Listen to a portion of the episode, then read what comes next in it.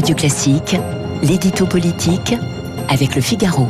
8h15 sur l'antenne de Radio Classique, l'édito politique avec Guillaume Tabar. Bonjour Guillaume. Bonjour Renaud. L'agression contre un petit-neveu de Brigitte Macron a suscité de vives, euh, de vives indignations parmi les responsables politiques.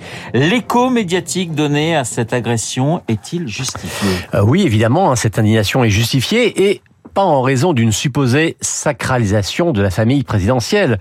Euh, une agression comme celle subie lundi soir à Amiens par Jean-Baptiste Trogneux est odieuse que l'on soit le petit-neveu de la première dame de France ou que l'on soit un anonyme.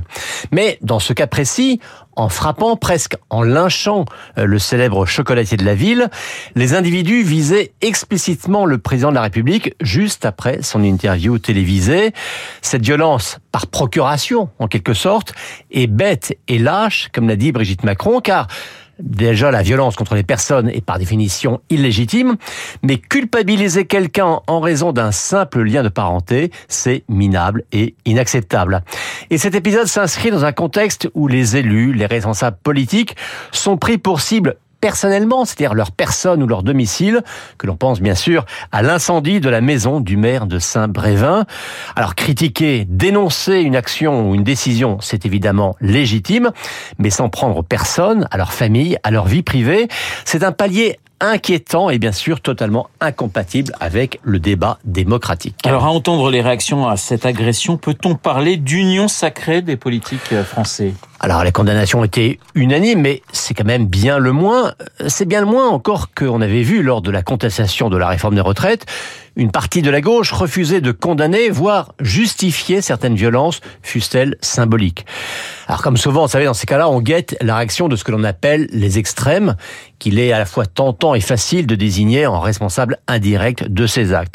Bon, Marine Le Pen a été sans ambiguïté, euh, comme elle l'avait déjà été après qu'Olivier Dussopt eût été traité d'assassin par un député LFI. Bon, je pense que maintenant il ne sert plus à rien de dire qu'elle fait des efforts pour se montrer irréprochable. En la matière, elle est tout simplement républicaine.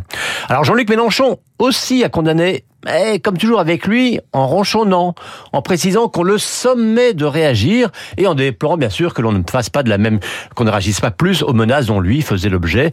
Avec Mélenchon, ça n'est jamais clair ou sans restriction et ça ramène toujours à lui. Le chocolatier trogneux. Le chocolatier avec trogneux, un vocabulaire justement conventionnel mmh. énervé. Peut-on faire, peut-on faire un lien entre les violences verbales de plus en plus fréquentes dans le débat public et les violences physiques, elles aussi de plus en plus fréquentes? Alors, vous savez, ça c'est l'éternelle question Hein. La parole permet-elle de canaliser la violence ou au contraire la provoque-t-elle? Bon, en tout cas, on ne peut pas nier que la banalisation de la violence symbolique peut favoriser la violence physique.